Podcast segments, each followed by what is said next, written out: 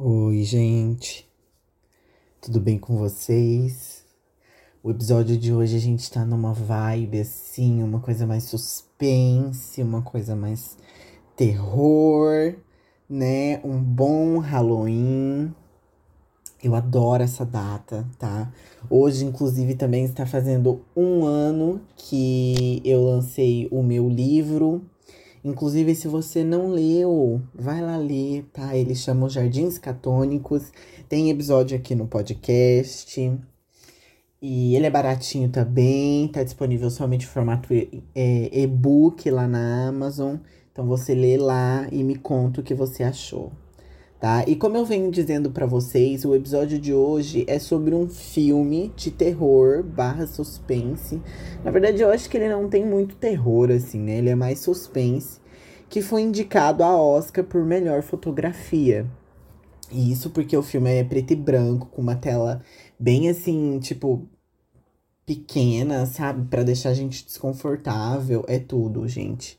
É, e no episódio de hoje eu vou falar sobre o filme inteiro e depois eu vou falar sobre teorias, porque esse filme tem uma vibe meio mitológica, então vai ter spoiler, gente. Eu vou falar sobre o filme inteiro aqui. E aí, se você tem interesse em ver o filme primeiro, é melhor você pausar o episódio, assistir e depois voltar. Mas assim, para você que não assistiu o filme, eu ainda vou. Eu vou falar do filme inteiro, entendeu? Então você não vai ficar. Você não vai se sentir tão perdido assim. Mas aí vai. Gente, assim, é um filme bem. É bom, tá? É aquele filme que você vai terminar, você não vai entender. Não vai entender. Tipo, 100% assim. Porque ele não é um filme que te entrega todas as respostas. Mas por ele ser de suspense, eu acho que sempre que uma coisa é de suspense, assim, é difícil a gente falar sobre e daí ter a mesma experiência depois, né? Mas enfim, eu recomendo que você assista primeiro, depois vem pra cá. O Farol pode ser assistido no Telecine. E é isso, gente. Eu sou o João Vitor e hoje eu trago para vocês o Farol, especial de Halloween.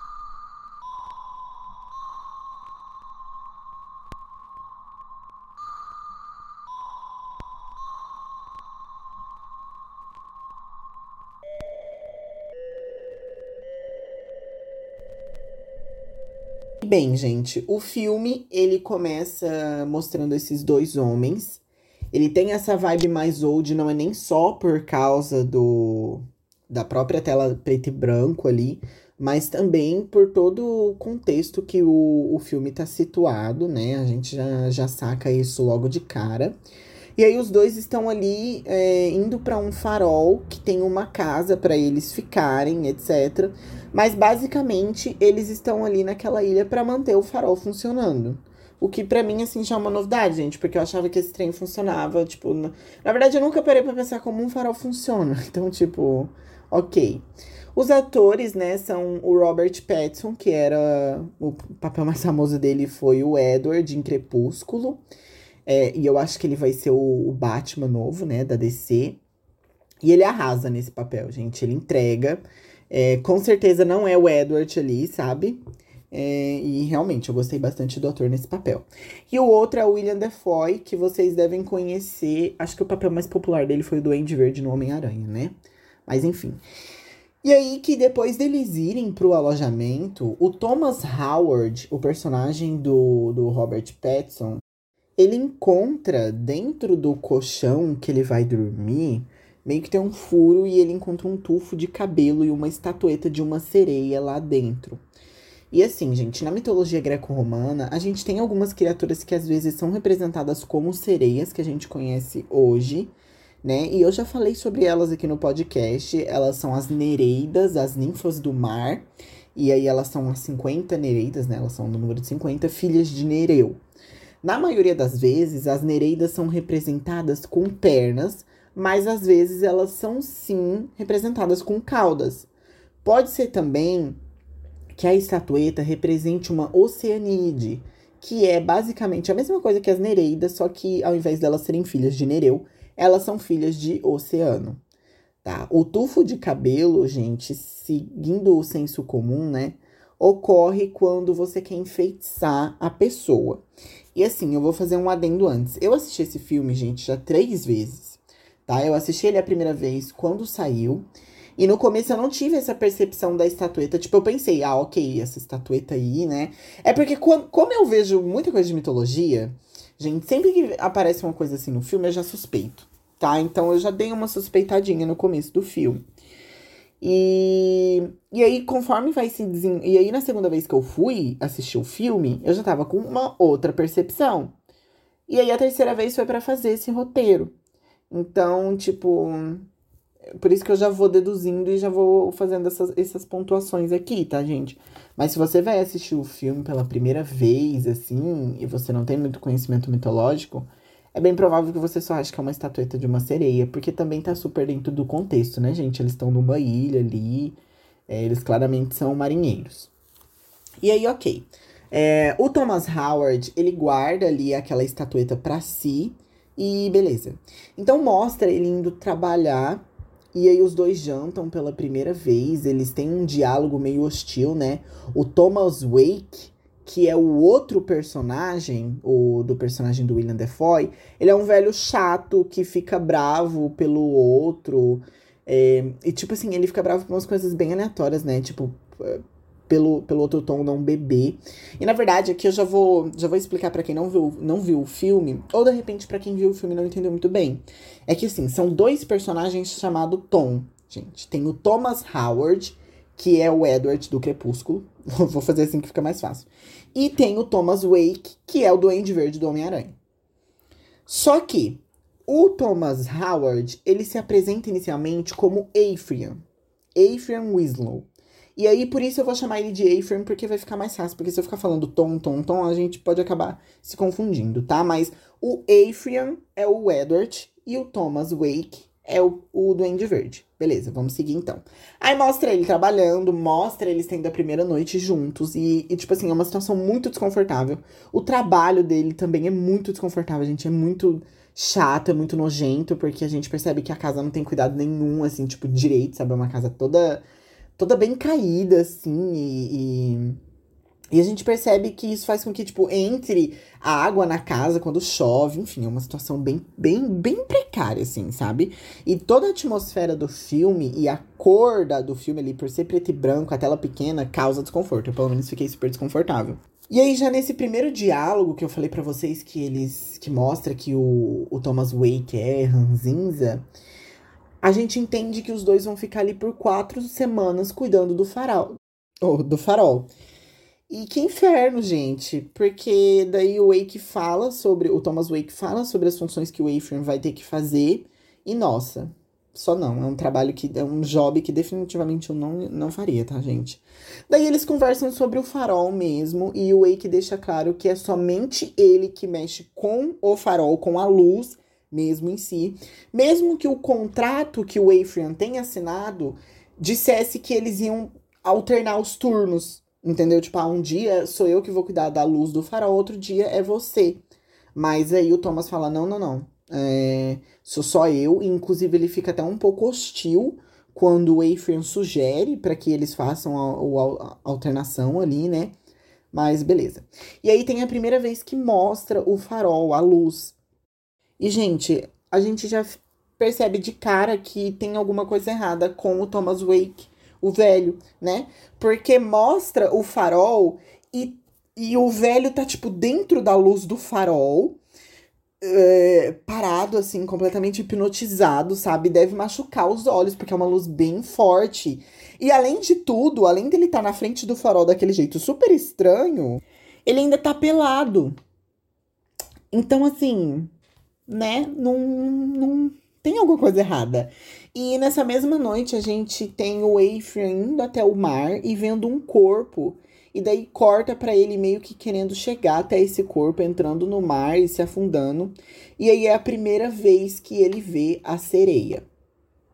E essa sereia, gente, é a gente vai ver ela em vários momentos do filme e ela é um personagem bem importante.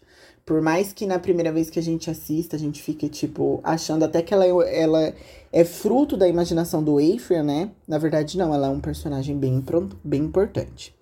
E aí, corta para outro dia, mostra ele tendo um dia de trabalho. E, gente, a gente repara em como Thomas Wake é chato. Ele é muito chato.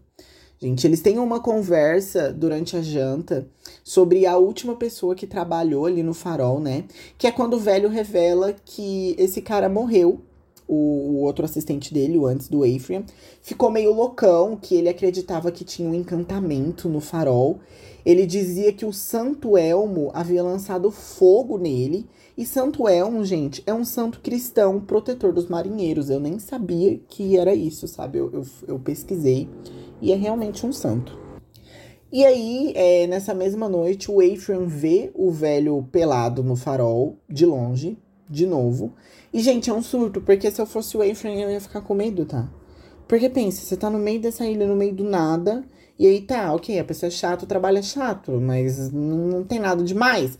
Só que aí você vê o seu chefe subindo lá no farol, ficando pelado e alucinado com a luz. Tipo assim, só não, sabe? Esse episódio que era pra ser uma vibe meio terror, assim, vai, vai ser uma coisa comédia. Mas enfim, vocês já vocês já estão acostumados, né? E aí, gente, é, tem aquela briga deles pelo chão sujo, que o parece que o Ephraim não esfregou o chão da casa direito. E eu não sei como que ele conseguiu aguentar o Thomas Wake berrando com ele. Eu teria surtado completamente. Aí mostra eles trabalhando mais um pouco, bem desconfortável. Todas as cenas deles, deles trabalhando é, é um desconforto, gente. Parece que a gente consegue sentir o que, que eles estão sentindo. E aí chega aquele momento em que o Ephraim tá pintando o farol, né? O lado de fora, as paredes do farol. E o velho tá meio que segurando o andaime para ele pintar. E ele cai e desmaia. Mas quando ele acorda, tem meio que uma gaivota bicando ele meio que, tipo, tentando comer, tentando, tipo, rasgar a roupa dele, sabe? É, o que me lembrou um pouco Prometeu, gente. Mas no final eu vou falar mais um pouco sobre essa teoria. Mas assim, só para quem não se lembra, o Prometeu é aquele titã que foi acorrentado nas pedras e aí quando ele durante o dia os órgãos dele era comido e no final os órgãos dele regeneravam para ele ser comido de novo no outro dia. Eu me lembrei muito disso, porque é muito estranho, é uma gaivota, não é um corvo, não é, sabe? Mas enfim. Daí fica de noite e eles conversam de novo. O Ephraim se apresenta, né? O velho não sabia o nome dele até então, tipo, e aí a gente consegue perceber o quão sem noção é esse cara. E daí o Thomas Wake fala que ele já trabalha ali há três anos e que ele tem esposa e filho, mas que ele não tem contato com eles. A gente entende que o Ephraim tá ali porque ele precisa de dinheiro mesmo. E antes ele trabalhava como cortador de lenha. Então eles contam sobre o porquê da azar matar a gaivota. Porque assim, para quem não viu o filme, esse lugar, essa ilha, gente, é uma ilha bem pequena mesmo, tá? É uma ilha com o farol e a casa que eles moram. E essa ilha, ela é cheia de gaivotas. Tem gaivota até demais. E eles estão comentando ali sobre as gaivotas, porque tem uma que fica até atormentando o, o Wafer, né? Como eu falei para vocês, ele acordou ali, tinha uma que tava é, tentando é, coisar a roupa dele. Mas ele fala, o Thomas fala que matar gaivota dá azar, que é porque as almas dos marinheiros estão presas lá dentro. E eu tentei é, procurar algum significado mitológico nessas gaivotas, assim, tipo, no fato de ter, tipo, de não poder matar gaivotas mesmo, e eu não encontrei, tá, gente? Eu até tenho uma teoriazinha do que, que pode ser essas gaivotas, mas eu não encontrei nada, tipo, concreto mesmo. Mas ok, vamos seguir. E aí a gente percebe que a vontade do Ephraim de ir no farol, de subir no farol, só aumenta, quase como se ele fosse atraído é, por lá. Mas eu acho também que pode ser só curiosidade. Nesse primeiro momento a gente acha que é só, só curiosidade. Até porque o Thomas não deixa ele lá. É o único lugar do da ilha que ele não pode ir. Então, tipo assim, gente, a gente é atraído pela nossa curiosidade, né? Mas ok. Aí tem um momento em que o Ephraim vai até o farol, ali na parte de baixo, para entrar, sem ser na sala da luz mesmo. E como tem um piso naquela parte que é de grade, assim, é um piso de grade, ele consegue ver que o velho tá lá dentro e ele tá falando umas coisas estranhas e gemendo, e inclusive cai tipo que uma gosma e ele vê um tentáculo passando do lado de cima. É muito estranho.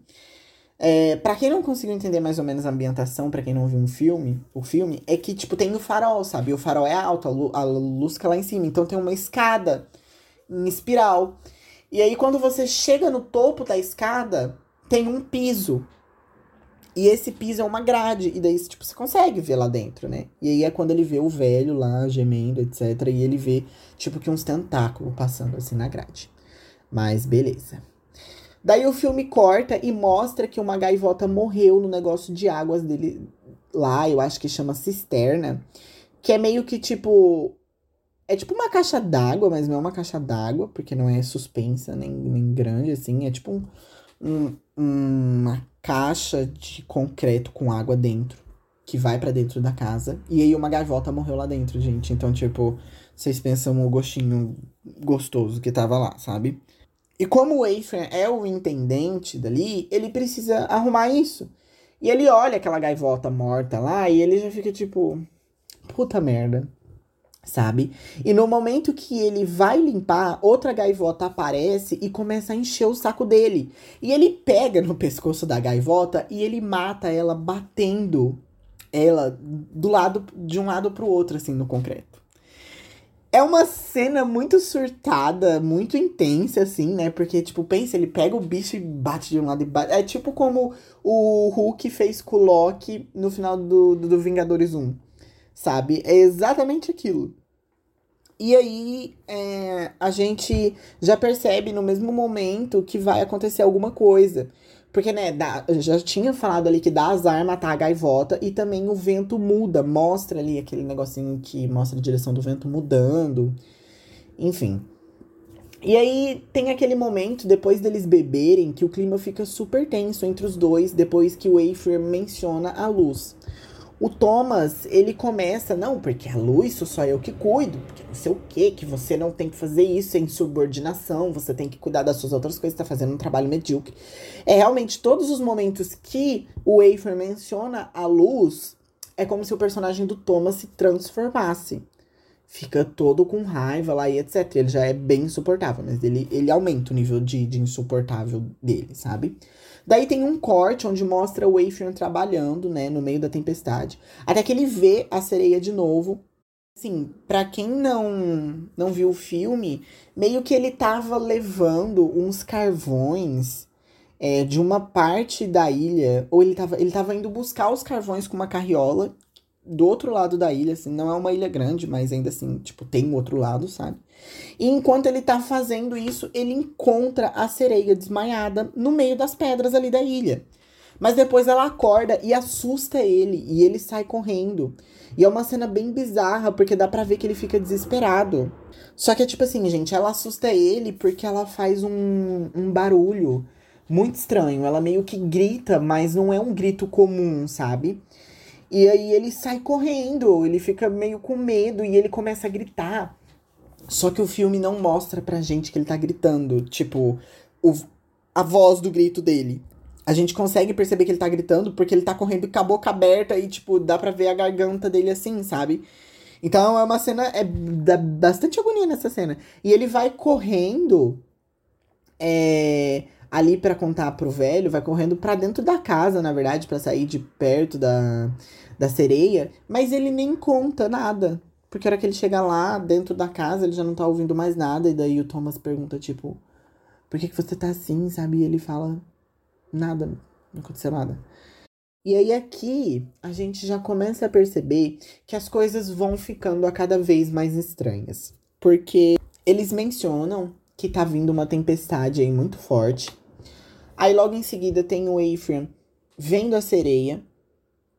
E logo depois corta para eles na cena em que eles estão esperando o barco vir para buscar eles, para eles irem embora, porque já passou as quatro semanas nesse momento do filme e eles estão só esperando o barco para eles vazarem.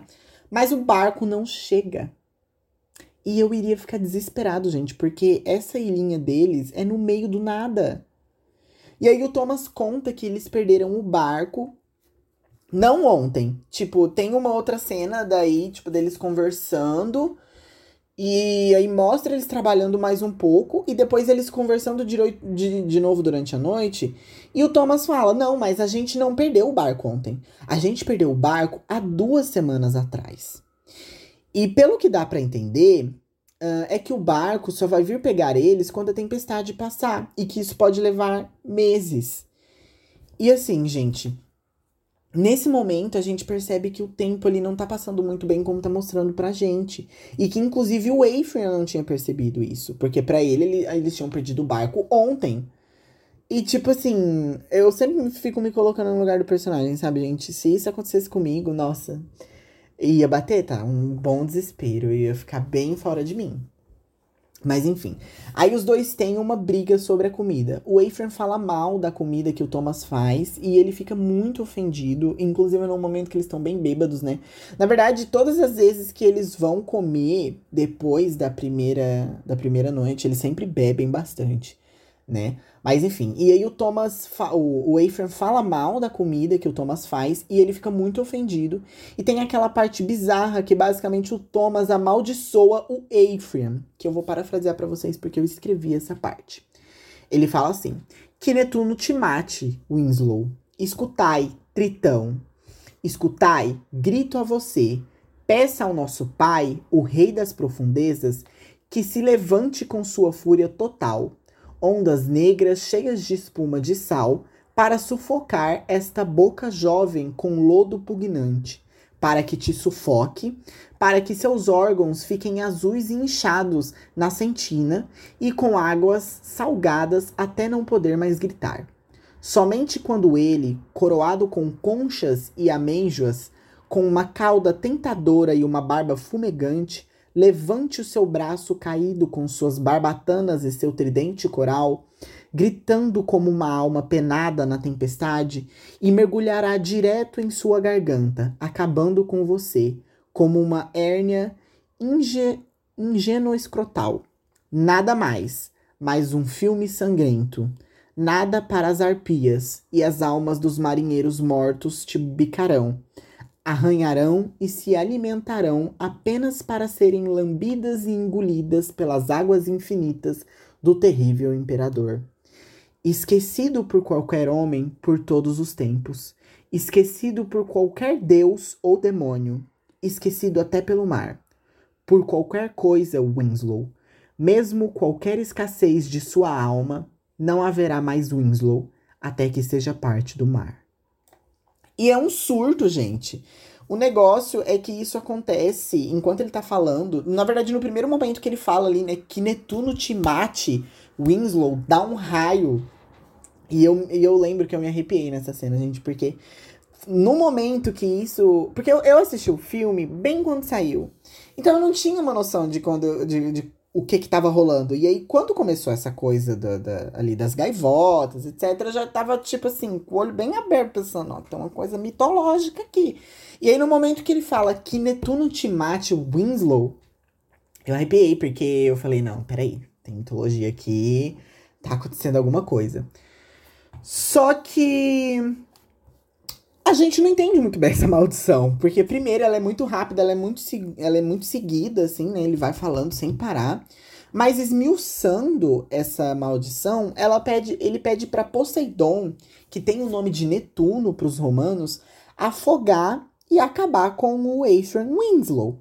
Ele pede também a ajuda de Tritão, que é o filho de Poseidon, é, eu já falei sobre ele aqui também no episódio do Poseidon, né, gente? E ele diz que depois de ter acabado, depois do Poseidon ter acabado com ele, as gaivotas, que são ali, né, as almas dos marinheiros, isso, uma coisa que o Thomas Wake já contou pra gente, ela, elas vão vir e elas vão comer o que restou dele. E é isso que eu consegui pegar dessa maldição assim. Uma coisa bem importante que a gente não, não presta muita atenção nesse fato aqui, mas depois que a gente vê o filme, é, entende o que, que tá acontecendo é no momento que ele pega e fala bem assim, ó, gente. É. Peraí. Aqui, ó. Que ele fala assim: Escutai, Tritão, escutai, grito a você.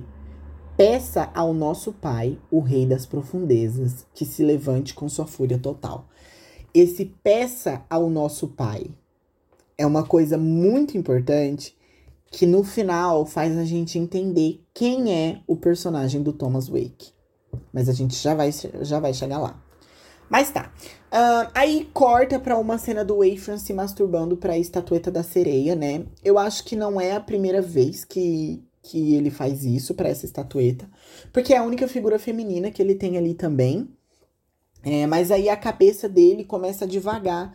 Entre a cena de alguém afogando, é, dos tentáculos que ele viu também, da sereia que ele viu nas pedras lá.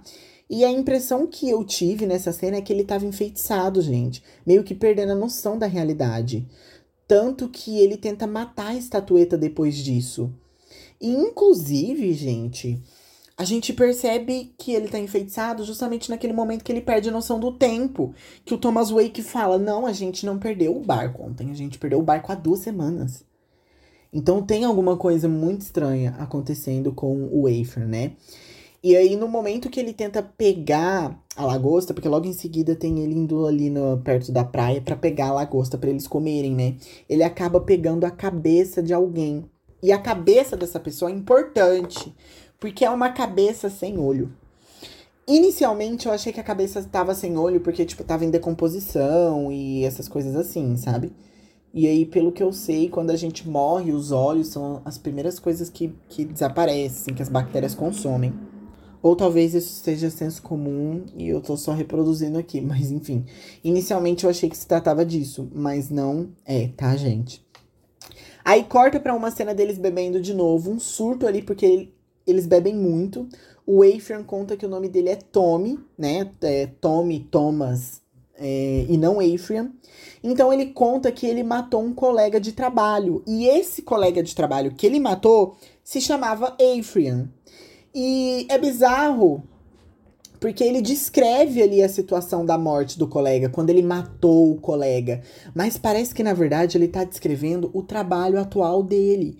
Porque, inclusive, ele diz que o Ephraim chamava ele de cachorro. Né? Porque a gente vê que o Thomas Wake chama o Ephraim de cachorro. Então é meio bizarrinho essa cena. É como se, tipo, ele não soubesse muito bem do que ele tá falando. Como se ele estivesse falando daquela situação. É... Ao invés de estar tá falando do que realmente aconteceu com ele e o Ephraim. E aí, eu até pensei, inclusive, gente, que o Ephraim tinha matado o Thomas Wake. Até porque depois, mais pra frente, Thomas Wake fala que talvez ele seja um, um fruto da imaginação dele, sabe? Foi muito estranho, eu achei muito estranha essa cena, na hora que ele começou a descrever o trabalho atual dele. Só que aí, é, no momento em que revela esse segredo, que o que o Ephraim conta esse segredo, fica a voz do Thomas Wake falando: Por que você revelou seu segredo para mim? E é uma coisa bem creepy, porque ele não tá lá. É uma. É meio que na, vo... é na, na cabeça dele essa voz sabe?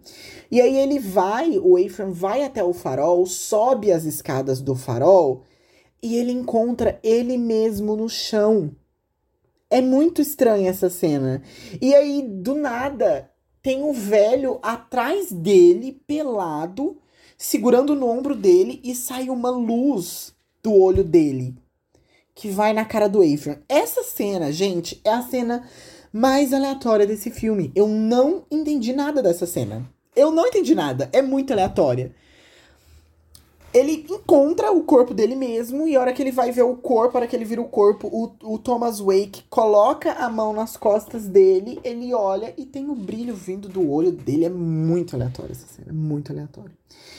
E aí depois corta pra um dia com sol e, e ele tá correndo, o Ephraim tá correndo pro único barco da ilha para vazar embora.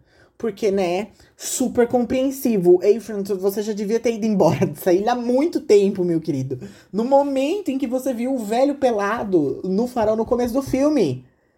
Não, não fica nesse ambiente de trabalho. É um ambiente de trabalho tóxico, sabe? Não rola.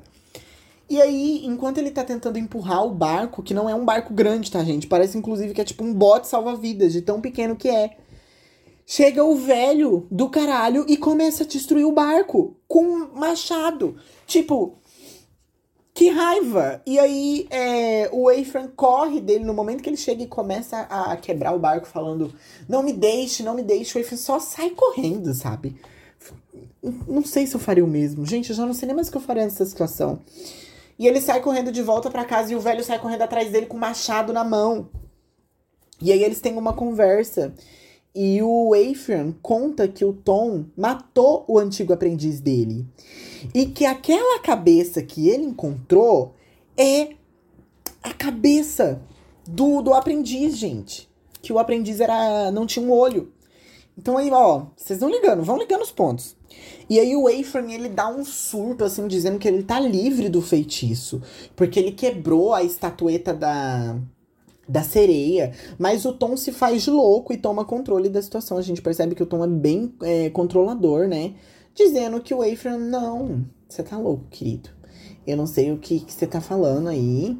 É, você matou uma pessoa e você me contou isso. E aí é nesse momento também que ele fala, né, que. Ah, porque você tá tão louco que você não sabe nem se eu sou real ou se eu sou só fruto da sua imaginação. E aí foi nesse momento que eu fiquei pensando, tipo, gente, o Wafer matou esse velho. E ele não percebeu isso. Mas ok, né? Vamos continuar. Aí mostra eles bebendo de novo, como se nada tivesse acontecido. Eles ficam bem louco. Aí tem uma, aí a tempestade acontece de novo e tem tanta água que invade a ilha e, e invade a casa, quebra a janela. Os móveis ficam tudo flutuando, fica inundado. Gente, sabe, essa ilha é tipo top 5 lugares que o capeta não queria morar, tá? E aí ele descobre o livro do Tom. Ele acorda primeiro e aí a casa tá toda inundada e o livro vem flutuando para ele e ele descobre esse livro. E ali ele marca o comportamento de quem trabalha com ele. E o velho teve a pachorra de dizer que o Ephraim não trabalha direito e que ele recomenda demissão sem indenização. Uma coisa absurda, gente, sabe? Que abuso. Eu iria ficar muito puto. Mas no fim, tudo que o Ephraim pede é que ele deixe ele entrar no farol. E aqui fica claro, gente, que esse farol é especial, que tem alguma coisa, tem um feitiço, porque tem meio que uma mudança de personalidade é, no Ephraim. O objetivo dele muda do nada. Porque ele acaba de descobrir que ele não vai receber nada. É, ele acabou de falar que ele se livrou do feitiço, sabe, gente? E aí ele encontra o livro e tudo que ele tem para falar pro velho é, tipo, pedir para deixar ele entrar no farol. E aí o Tom começa a jogar umas coisas na cara do Ephraim. Fala que foi ele que ferrou com eles. Foi ele que trouxe a tempestade quando ele matou a gaivota. Mas, tipo assim, o Tom não sabia que ele tinha matado a gaivota. Então você já fica aqui, ó Fica ligada, hein? E foi mais ou menos nesse momento é, que as coisas começaram a mudar de verdade, né, gente? A gente eu já até tinha comentado com vocês. Foi no momento que ele matou a gaivota mesmo. E aí o Tom, ele provoca o Ephraim. É, e os dois começam a brigar para valer. E meio que é, não dá para entender muito bem se é coisa da cabeça do Ephraim ou não. Mas o Tom ele se transforma. Ele vira o Ephraim, o verdadeiro Ephraim, o colega que o que o, o Edward do Crepúsculo matou. É, e assumiu a identidade, né? E depois ele vira a sereia. E depois ele vira um sei lá que porra é aquela. Mas a gente consegue notar umas características aquáticas, né? Que são as algas no peito, uma espécie de chifre, coroa na testa feita de coral além de os tentáculos que começam a sufocar o Ephraim. Mas aí tudo some e o Tom volta a ser um simples homem de novo, falando: "Ah, você vai me matar". E aí a gente tem a impressão de que tipo que na verdade o Ephraim tá ficando louco mesmo. Mas, enfim. Aí o Ephraim começa a tratar ele como um cachorro. Isso é uma cena bem bizarra. É, inclusive, ele amarra ali meio que uma corda no pescoço do, do Tom e leva ele lá para fora e começa a enterrar ele vivo. O Tom pergunta se ele quer ver o que tem no farol e aí ele pega e diz o seguinte: Que formas de Proteu pairam sobre as mentes dos homens e derretem nas pilhagens quentes de Prometeu? Olhos ardentes com vergonha divina e horror, e enviá-los para David Jones. Os outros, ainda cegos, ainda nele veem todas as graças divinas que são enviadas ao paraíso dos marujos, onde nenhum homem sofre por querer ou se esforçar, mas é antigo, mutável e, nat e natural, como aquela que cinge ao redor do globo. É a verdade deles, você será punido. E aí, nesse discurso, gente, a gente tem algumas menções a divindades, tá? Primeiro é Proteu, filho de Poseidon, carregador de mensagens.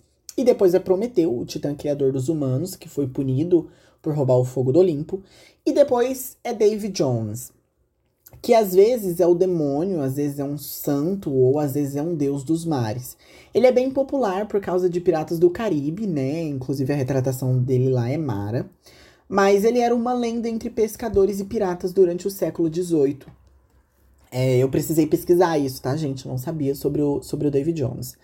É, basicamente, ele é um deus da morte marinha, bem como ele também pode ser um lugar, tipo Hades, sabe? Hades, às vezes, a gente chama, eu falei sobre isso no, no episódio das regiões infernais. Hades, às vezes, a gente chama como um deus, Hades, né? O rei do submundo. Mas às vezes a gente também chama o inferno, o submundo da mitologia grega, de Hades. Mesma coisa acontece com o réu na mitologia nórdica, né, gente? Uh, e esse lugar seria para onde os marinheiros vão depois da morte. Tá? Eles vão, então, tipo, o marinheiro morreu, vai pro David Jones. E aí, tentando entender o que ele quis dizer nessa, nessa última profecia, nessa última maldição, sei lá, é, a gente, a gente não, né? Mas eu achei ali que talvez o Tom seja Proteu. Porque ele aparece em várias formas, né? É, seja na do Eifran, da sereia. E porque diz ali assim, gente, que formas de Proteu pairam sobre as mentes dos homens. E aí, em seguida, tem ele ali dizendo que derretem as pliagens quentes de, de Prometeu, olhos ardentes, com vergonha divina e horror. Essa parte é um enigma, tá? É, além das gaivotas que comem, ficam bicando ali o Ephraim quando ele cai no chão, eu não tinha conseguido pensar ainda, nesse momento do filme, em outra conexão com o Titã Prometeu. É, uma coisa também que a gente precisa se atentar é que fala de Proteu. E no momento que a gente assume que o Tom seja Proteu, a gente tem que se ligar que Proteu é filho de Poseidon. E ali, ali em cima, naquela primeira, profe, naquela primeira maldição que o, o Thomas Wake falou, ele fala, ó pai, ele se refere a Poseidon como pai, né? Então eu acho que é meio que confirmed que o Thomas Wake é, seja o Proteu, tá? E aí a gente tem o Dave Jones, né, que é para onde vão os marinheiros e tal, e no final ele diz que o Ephraim vai ser punido. Então eu assumo que ele não vai pro Dave Jones quando ele morrer, justamente por ele ter é, matado ele, né? O Proteu. Bem como também ter matado uma gaivota, que é um marujo, né? É, uma coisa, gente, eu fui escrevendo esse roteiro à medida em que eu fui assistindo o filme. Eu ia pausando e eu ia escrevendo as minhas ideias, o que eu tava tendo em mente. Por isso que aqui, até esse momento, eu ainda não tinha feito nenhuma conexão com Prometeu. Além das gaivotas que tentaram comer o wafer, tá? Mas vamos seguir. E aí ele morreu, né? O, o Thomas Wake, o velho, morreu. E o Ephraim para de jogar a terra nele e ele vai desesperado ali porque ele lembra que o velho tá com a chave. Mas depois o velho não morreu ainda. Porque ele acha a chave, ele vai para dentro da casa e o velho chega dando uma machadada no Ephraim, do tipo, a, é, a luz é minha, que ele fala, né? Eu acho. Mas aí, de, de verdade, assim, o, o Thomas acaba morrendo, porque daí o Ephraim dá uma machadada na cabeça dele. Aí não tem como, né, gente? Ah, aí o Ephraim sobe no farol, finalmente, e mostra ele é, que o farol para de girar ali, né? Porque é uma luz que fica girando. O farol para de girar e ele se abre. Aquela luz se abre. O que é bem bizarro. E ele encosta, parece que em qualquer coisa que, que esteja lá dentro. E ele surta e ele começa a gritar. E ele cai de lá de cima pela escada. E aí o filme acaba com aquela cena bizarra dele sendo comida, dele sendo comido pelas gaivotas, literalmente, né? E este é o filme. E assim, gente, é um filme meio doido. Eu gosto, eu gostei do filme, eu acho essa vibe preto e branca bem desconfortável. É, o trabalho dele, a casa, tudo é péssimo. Eu fiquei desconfortável durante o filme. A atuação dos dois atores é muito boa. O Robert, o Robert Pattinson entregou horrores. É, e eu gosto, assim, desses filmes que são de enigma, tá, gente? Para quem gostou desse filme, eu vou indicar um outro que ele não é mitológico, mas é do mesmo diretor e chama A Bruxa. O diretor desse filme é o Robert Eggers. Ele tem dois filmes só, tá? Ele tem A Bruxa e O Farol. E ele vai lançar um outro, gente, no ano que vem. Que parece que vai ser de mitologia nórdica. Então, ó, o especial de Halloween já tá marcado. Tudo, tudo. Eu adorei esse diretor. E assim, o mais interessante é que A Bruxa também é um filme bem enigmático, assim, tá? E eu gosto de filme desse jeito, por isso que eu acabei indo com The Lighthouse, enfim. Mas vamos lá, gente. Então, vencemos o filme, vamos falar das teorias. Bem, primeiro, eu vou dizer o que eu acho, tá? Quais são as minhas teorias. Eu não pesquisei nada na internet, tá, gente? Porque, como vocês sabem, eu gosto meio que, tipo, de desvendar profecia e essas coisas assim. Eu já fiz em outros episódios também, né? E aí, aqui, primeiro, é, na, quando eu fui escrever o roteiro, eu escrevi o que eu, o que eu achava que era o filme e depois eu fui pesquisar a teoria na internet. Justamente para eu não, não me corromper, assim, né? Mas vamos lá. Bem, para mim, o que é mais óbvio, não óbvio de verdade, porque eu precisei ver o filme três vezes para concluir isso, mas para mim o que é mais óbvio é que se trata de uma releitura do mito de Prometeu e Pandora, tá? Uh, o, a primeira vez que eu vi, eu achei. Eu não, não, não concluir nada 100%, sabe, gente? Eu fiquei bem mais em dúvida. Mas agora, nessa terceira vez que eu vi, eu realmente, tipo, não restou dúvidas para mim. Então, para mim, se trata de uma releitura é, do mito de Prometeu em Pandora. Onde o Ephraim é o Prometeu para todos os efeitos, tá? Eu vou explicar. Então, por ser uma releitura, ele não precisa ter todos os elementos certinho do mito. Prometeu e Pandora é um mito que eu já contei aqui no podcast, então se você quiser ficar mais por dentro, te recomendo ir lá ouvir o episódio. Mas o Prometeu, ele era um titã que criou humanos e ele roubou o fogo do Olimpo e ele deu para eles para que eles fossem diferentes dos animais é, já criados no mundo. É como se, tipo, nessa época os humanos não tivessem nada que diferenciasse eles do, do dos humanos, do, dos outros animais que tinham sido criados. E por isso, é, o Prometeu vai lá e rouba o fogo e dá para eles, e com isso eles evoluem, assim, sabe? Eles são mais que os animais que já existem. Como consequência, Zeus aprisiona ele em uma pedra e o amaldiçoa a ser comido por corvos todos os dias. Em algumas versões é corvos, em outras versões são águias. É, e ter o, ele tem ali os órgãos e esses órgãos se regenera depois para que ele pudesse passar pelo mesmo sofrimento de novo e de novo. Ele fica a eternidade assim. Bem, ok. Dito isso, eu penso que o farol é o fogo. Durante o filme todo eu não tinha tido essa percepção ainda, mas para mim, quando o filme no final traz o, o Ephraim sendo comido pelas gaivotas, fica claro, gente, que o farol é o fogo. E o fogo, antes, ele era algo inteiramente divino antes do Prometeu é, espalhar para os humanos. Ele ficava no Olimpo, inclusive, um lugar onde somente os deuses ficavam.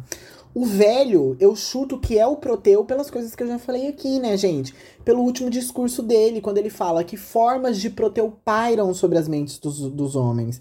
Porque daí dá para assumir que o Proteu, ele assume várias formas. E, inclusive, é isso que, que realmente acontece, sabe? Porque ele aparece aí na forma da sereia, ele aparece na forma do Ephraim, ele aparece na forma do velho. E, é, e além da forma original mesmo, né? Que é aquela com tentáculos e, e as coisas de alga na cabeça.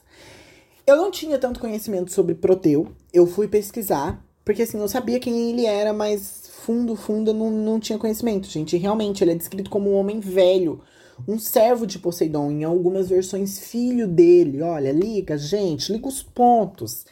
E ele é conhecido como um pastor de gaivotas que vivia em uma ilha isolada. Então, assim, para mim não resta dúvidas de que de fato o Thomas Wake é Proteu. É, e o Proteu, ele era um deus que sabia o presente, o passado e o futuro. E quando as pessoas queriam conversar com ele, é, elas precisavam meio que capturar ele. Só que ele assumia várias formas para tentar escapar da pessoa que tava tentando pegar ele. Então é isso, gente. É... Se você conseguisse capturar ele, beleza, lacrou, ele vai. Ele te dava a resposta, mas se não, não rolava. Então, para mim, o Proteu é o personagem mais claro desse filme. Mas eu não encontrei nenhuma conexão de Proteu com Prometeu, tá? Mas continuando. Então, o Prometeu, o Ephraim, ele tem essa atração pelo farol desde o começo. Ele quer o farol porque ele quer o fogo, mas ele não consegue chegar lá sem uma ajuda divina que é o Proteu, uma criatura divina, né? É um deus. Por mais que é, ele não seja um dos olimpianos, o Proteu é um deus, enquanto o Prometeu não é. Inclusive, ele é de uma raça inimiga dos deuses. Ele é um titã. E talvez por isso os dois tenham tantas desavenças. Porque os deuses e os titãs é, eram inimigos, né, gente? Então talvez seja por isso que os dois não se dão tão bem. Então, durante todo o filme, é, o Prometeu ele quer alcançar o fogo, mas o Proteu diz que não, que não é para ele. O fogo é somente para os deuses antes do Prometeu. Ele não diz isso, né, gente? Mas aí a gente já vai fazendo aqui os pontos. E aí, gente, tem é, o desenvolver do filme até o momento em que o Prometeu quebra. Ele abre a caixa de Pandora, que é quando ele mata a gaivota. Tanto que nesse momento, né, o momento do vento, no momento da tempestade, que tudo começa a mudar. A caixa de Pandora, ela contém todo o mal da humanidade e no mito original, quando a Pandora abre a caixa, todas as desgraças do mundo se liberam, como as doenças, etc, enfim. Claro que aqui no filme é um pouco diferente. Então, para mim, uh, a caixa de Pandora, ela é representada pela gaivota. Que daí no momento que ele mata a gaivota, tem essa libertação do mal. É claro que não é a mesma coisa do mito de verdade, né? Mas para mim foi essa assim a, a, releitura que o diretor do filme quis passar. E aí, gente, a gente chega na reta final com o Prometeu matando o Proteu, né, e roubando a chave pro farol, pro Olimpo, para ele chegar até o fogo. E quando ele consegue roubar o fogo dos deuses, ele é punido como no mito original. A gente poderia até dizer que o Tom, o Proteu, é na verdade Zeus, mas por causa das características ali, é, principalmente por ele ser retratado como um velho pastor de gaivotas, eu acho que ele se encaixa perfeitamente como Proteu. É claro que as transformações, elas são algo, na verdade, associado a todos os deuses, né, gente? Todos os deuses conseguem se transformar, inclusive Zeus. Mas eu acho que o que dá o toque perfeito ali é o fato dele ser um pastor de gaivotas e um velho. Sim, para mim é algo que não resta dúvidas. Fora no momento em que ele se mostra na suposta forma original, né, gente? Que é aquela hora com os, os tentáculos e tal. Mas, enfim. É, em uma das versões do mito original, o Prometeu ele consegue roubar o fogo com a ajuda da maioral, né, da Atena, mas o Tom não apresenta nada que remeta a ela, então eu descartei completamente qualquer possibilidade dele ser Atena, tá? Enfim, essa é a minha teoria. Eu penso que de fato é, o filme é uma releitura do mito de Prometeu e Pandora. É, eu acho que o Ephraim é o Prometeu e eu acho que as gaivotas representam Pandora a caixa de Pandora, pelo menos, né? A gente até poderia, de repente, dizer que a, a sereia fosse Pandora, porque ela é a única figura feminina que aparece naquele ambiente. E a Pandora foi a primeira mulher a ser criada, né?